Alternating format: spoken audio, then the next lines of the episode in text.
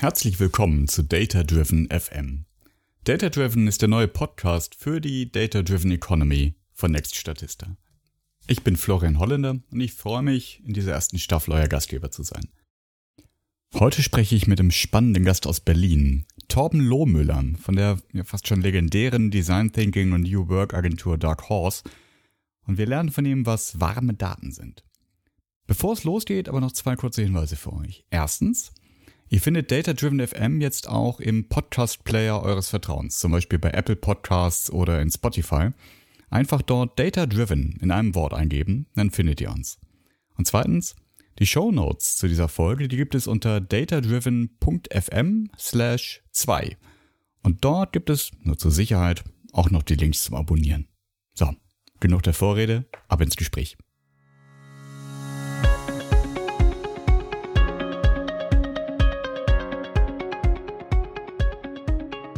Ich sage ganz herzlich willkommen zu Data Driven FM und ich sage ganz herzlich willkommen Torben Lohmüller. Torben ist Partner von Dark Horse, den Spezialisten für Design Thinking, mittlerweile Spezialisten für ganz viel, was New Work anbelangt. Torben denkt sich jeden Montag, thank God it's Monday. Und wenn er nicht gerade symmastisiert und wirksam im Dazwischen ist, dann gärtnert er total gerne. Herzlich willkommen, Torben Lohmüller. Ja, herzlichen Dank. Ich freue mich, hier zu sein. Tom, ich weiß nicht, ob ich alles genau getroffen habe, was du machst und was dich ausmacht. Bestimmt auf jeden Fall nicht ganz alles. Erzähl doch mal selber ganz kurz, wo du herkommst und was du so treibst. Ja, vielleicht zum kurz, wo ich herkomme. Ich bin so ein bisschen ein bunter Hund und passe damit vielleicht ganz gut zu äh, Dark Horse. Meine ursprüngliche Ausbildung ist in der Literatur- und Kulturwissenschaft und äh, ich habe dann irgendwann vor zehn Jahren umgeschwenkt, habe mich mit systemischer Beratung, systemischen Coaching-Ansätzen, systemischer Organisationsentwicklung beschäftigt und bin darüber 2018 über das Thema New Work, wie können wir neue Arbeitswelten gestalten, zu Dark Horse gekommen. Bei Dark Horse bin ich äh, vor allem zuständig mit einigen Kollegen für das Thema oder für die Themen Arbeitskultur, alles das, was ähm, um das Feld New Work herum entsteht. Das bedeutet, wie wollen wir zusammenarbeiten? Welche Formen der Zusammenarbeit gibt es? Welche Strukturen braucht es ähm, in New Work Organisationen, um Selbstorganisation zu fördern? Welche Form von Leadership braucht es? Das sind einige der Fragen, mit denen wir uns beschäftigen. Und ihr, ihr arbeitet ja in, in vielen verschiedenen Formaten mit den Menschen. Ähm, also bis hin zum Bücher rausgeben, äh, damit man selbst studieren kann, was, was die, die Dark Horse äh, Methode ist oder an, an euren Methoden, die an echten Arbeitsbüchern dann selbst abzuarbeiten. Aber ihr ladet die Menschen ja auch ein oder kommt, äh, kommt zu den, den Firmen und beratet direkt. Ja, du hast ja eingangs gesagt, dass Dark Horse äh, ursprünglich aus dem Design Thinking kommt. Und das ist sicherlich noch sehr stark in unserer DNA drin. Wir haben so zwei Pole, an denen wir operieren. Das eine ist, wir produzieren, wir machen Innovationen. Das sind, dann treten wir als Agentur auf und entwickeln für Kunden, für Organisationen Lösungen für äh, Probleme, für ihre Kunden, für ihre Nutzer. Das ist die eine Seite, äh, da machen wir tatsächlich Innovationen. Die andere Seite ist, wir unterstützen Organisationen und Unternehmen dabei, selber innovativ zu werden, selber Innovationsinfrastrukturen aufzubauen. Es können äh, Inkubatoren sein. Äh, wir machen ganz viel Befähigung, äh, indem wir Mitarbeiter, Personen in Organisationen dazu befähigen, methodisch, aber auch vom Mindset her Innovationen in ihren Organisationen voranzutreiben. Und da haben wir so verschiedene Kanäle. Ne? Das eine, man, manchmal ist es eine Beratung, da sitzen wir dann direkt beim Kunden. Wir haben aber auch offene Formate in unserer Akademie, wo wir zu einigen Themen ähm, Weiterbildungsveranstaltungen anbieten. Das Thema äh, unseres Podcasts ist ja datengetriebenes Arbeiten. Zumindest im ersten Blick denkt man dann oft an, an Startups, die gegebenenfalls in einem anderen Hinterhof in eurer Nachbarschaft in Berlin äh, losgelaufen sind und alle an langen Tischen an, an Rechnern und, und mit Kopfhörern aufarbeiten. Wenn wir in die Praxis gucken, sehen wir aber eben auch viele etablierte Unternehmen, die sich auf neue Datenströme, auf neue Geschäftsmodelle einlassen wollen und die damit manchmal gezwungen und manchmal getrieben sind, auch eine neue Art des Arbeitens einzuführen. Nicht zuletzt deswegen sehen wir ja ganz viel, dass es äh, so Labore und Labs gibt oder Innovationseinheiten, die dann auch außerhalb des Unternehmens Campus aufgesetzt werden, wiederum auch oft in Berlin. Ist das etwas, also was ihr immer noch seht? Äh, ist das immer noch der große Trend, dass die Unternehmen rausgründen, um innovativ und neu arbeiten zu können? In Teilen ja, weil es natürlich immer noch ein sicheres Vorgehen ist, um maximal experimentieren zu können, ohne die bestehende Organisationskultur zu stark in Unruhe zu versetzen.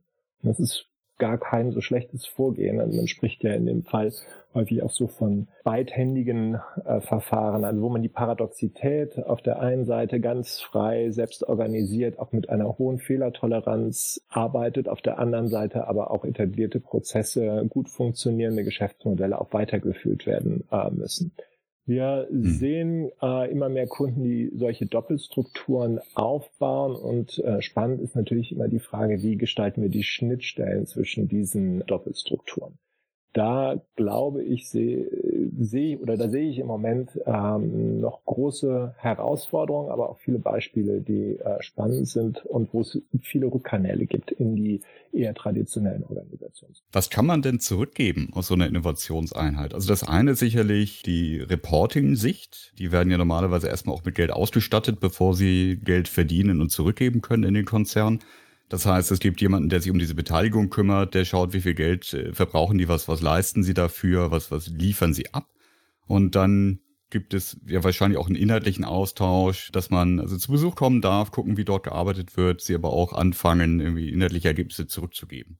Genau. Also auf der einen Seite geht es darum, dass ganz konkrete Produkte, Dienstleistungen Prozesse äh, zurückfließen in die äh, Organisation. Und wenn man so in diesem Drei-Horizonte-Modell denkt, Innovationen und Ergebnisse aus dem zweiten Horizont so langsam in den ersten Horizont äh, hinüber diffundieren. Das ist das eine. Und das andere ist aber vielleicht, das sind eher immaterielle Dinge, die da zurückfließen, ähm, kulturelle Dinge, die Strukturen, die wir so beobachtet haben oder Organisationen, in denen wir das beobachtet haben, ist es so, dass die ähm, diese innovativeren äh, Labs oder Inkubatoren experimentieren auch mit anderen Formen der Zusammenarbeit. Und das wird sehr genau beobachtet von der Restorganisation. Es sind also auch Pioniere im miteinander neue Wege gehen. Und was sich dort dann bewährt und äh, wo man äh, Erfahrungen macht, dass äh, bestimmte Formen der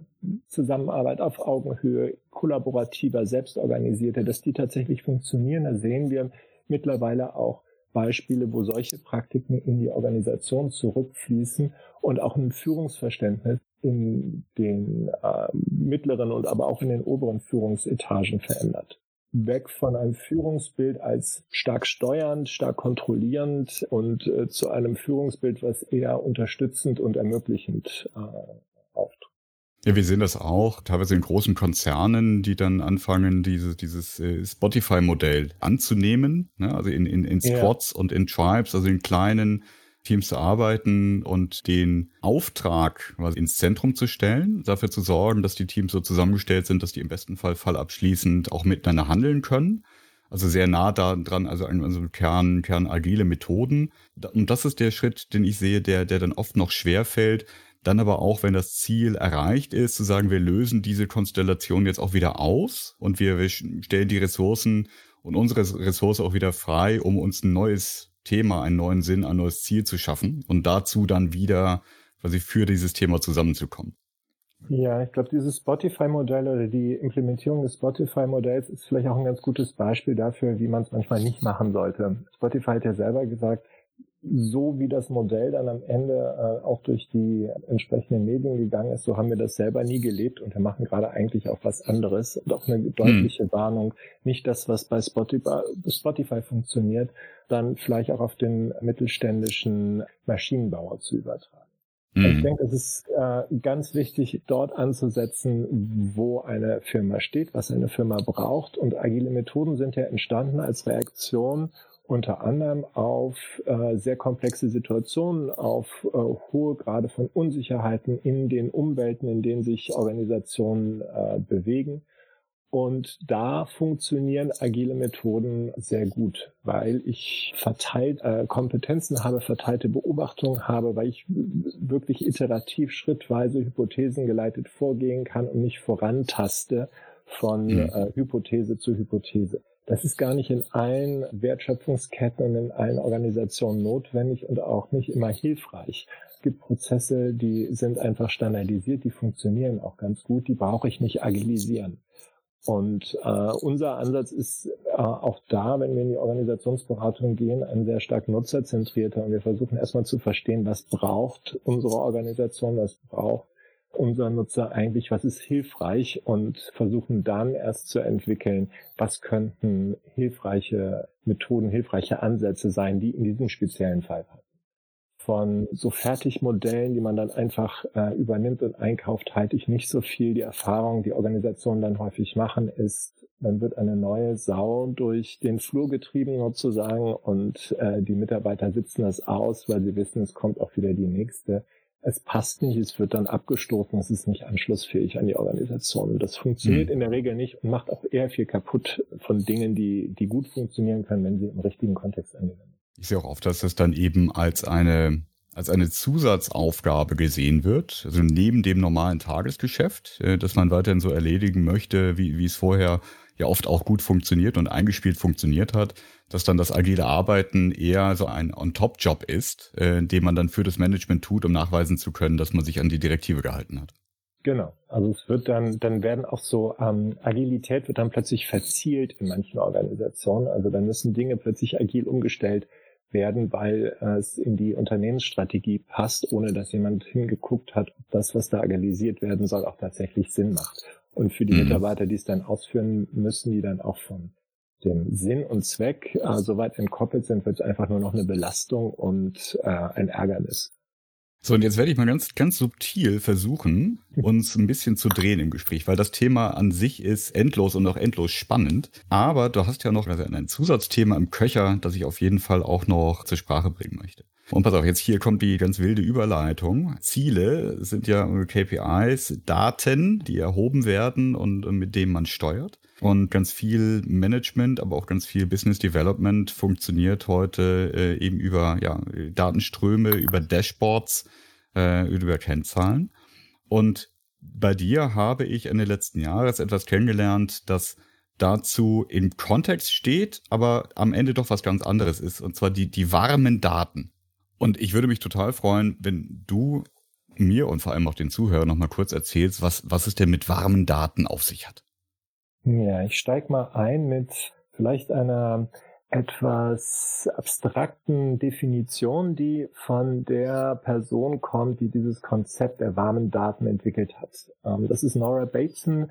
Äh, sie ist Filmemacherin, Beraterin, Organisationsentwicklerin und äh, Tochter von Gregory Bateson, den einige systemisch bewanderte äh, Hörer vielleicht kennen werden als ein der Urväter eigentlich der äh, modernen äh, Systemtheorie.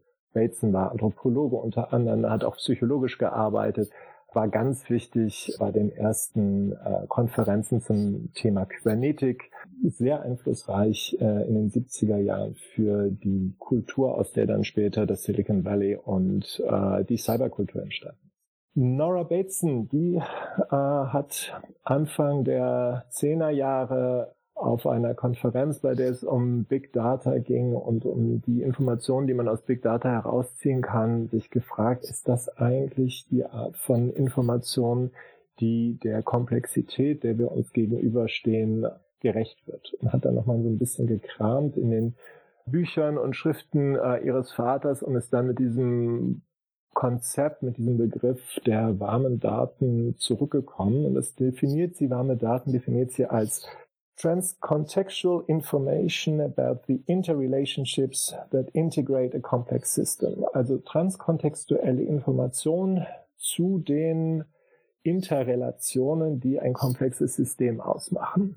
Und ich glaube, um das zu verstehen, muss man so ein bisschen mal diese einzelnen Begriffe auseinandernehmen und äh, sich genauer anschauen. Transkontextuell ist glaube ich, eines der Kernstücke, wenn es darum geht, dass wir über warme Daten sprechen. Schauen wir uns einmal die KPIs oder diese Zahlen an, die auf so einem Dashboard stehen, dann sind das ja in der Regel aggregierte und dann abstrahierte äh, Werte aus einer großen Datenmenge, die für uns eine Information bereithalten. Die Frage ist, mhm. welche Art von Information wird da eigentlich für uns bereitgehalten? Wir sehen das gerade, wenn wir gebannt auf die Dashboards gucken des, der Johns Hopkins Universität und uns anschauen, wie viel Corona getestete Tote und Infizierte es äh, gerade in der Welt gibt und versuchen aus diesen Zahlen, aus diesen sehr abstrahierten, reduzierten Zahlen etwas abzuleiten. Nora Bateson würde sagen, es ist gar nicht falsch, dass wir solche Zahlen erheben, aber sie sind eben nur eine, ein Wert unter äh, äh verschiedenen. Wenn wir versuchen, eine komplexe Situation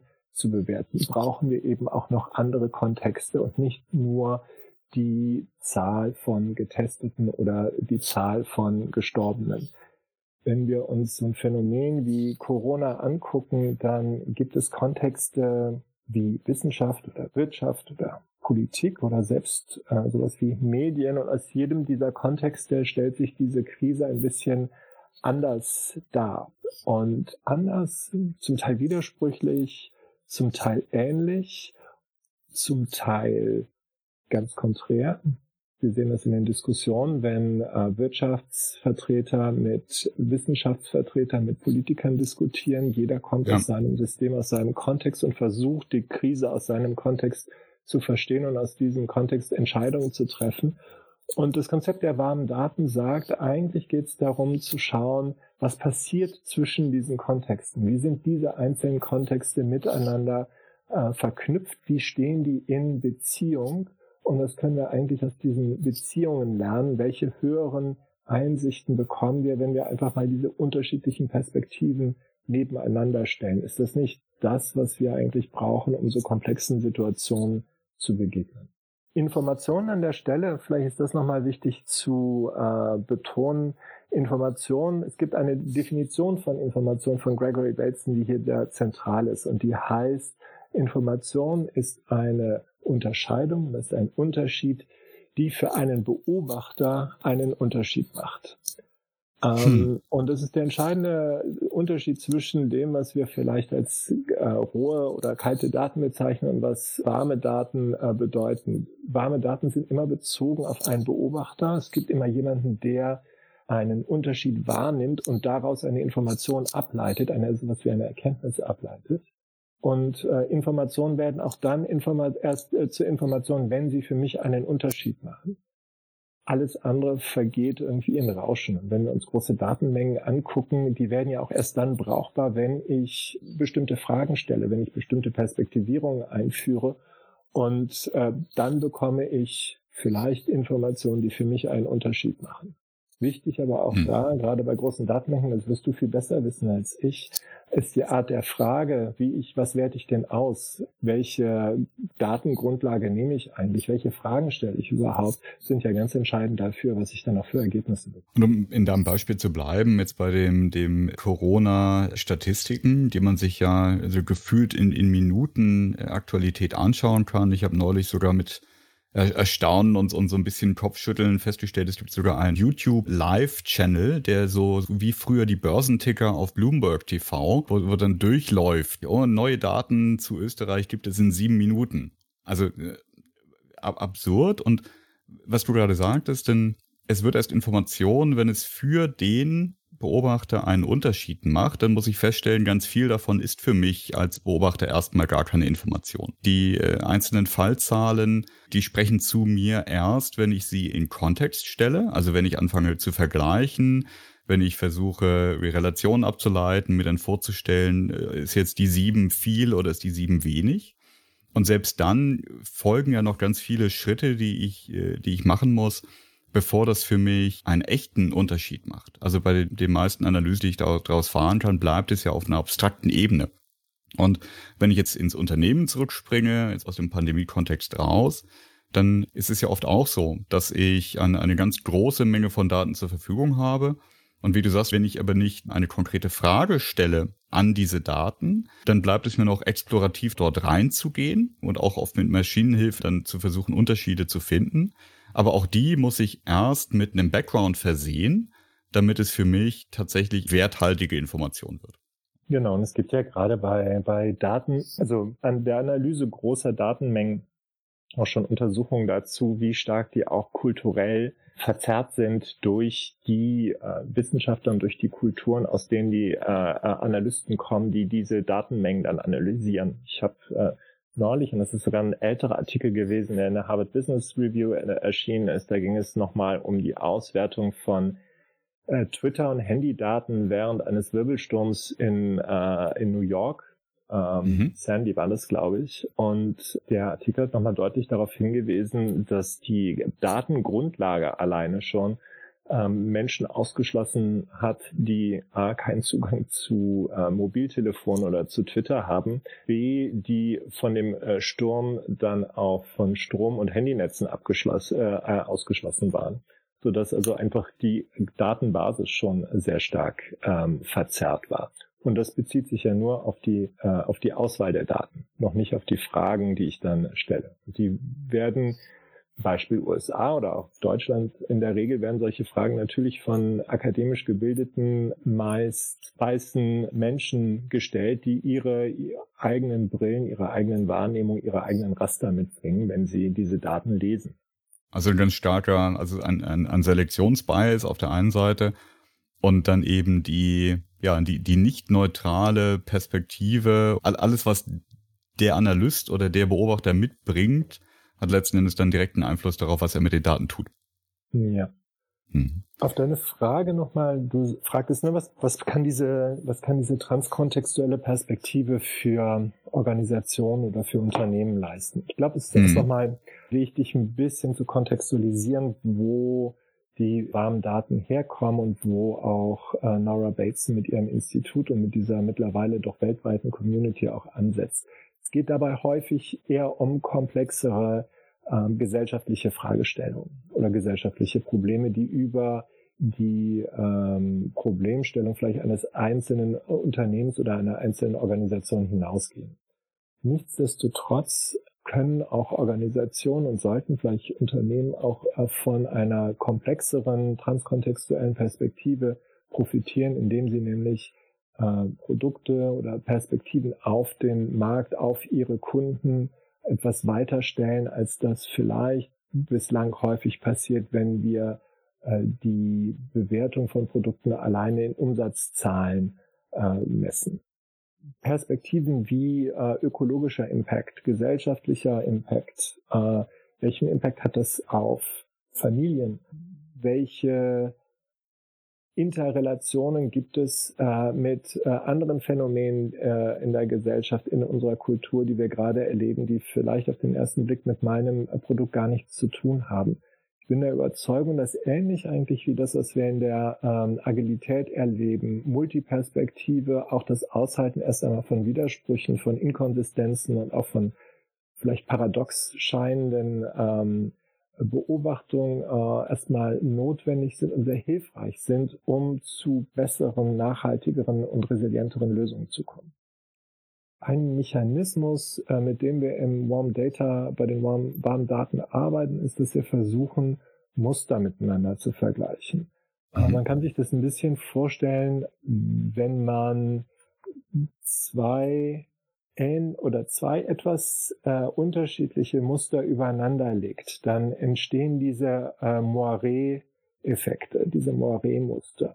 Und dieses Moré-Muster ist ja etwas, das ist gar, das hat keine Materialität, sondern es ist ein Effekt, der entsteht, wenn ich diese beiden leicht unterschiedlichen Muster übereinander äh, lege. Und um diese Formen von emergierenden äh, dritten Mustern geht es eigentlich in den, äh, in den warmen Daten.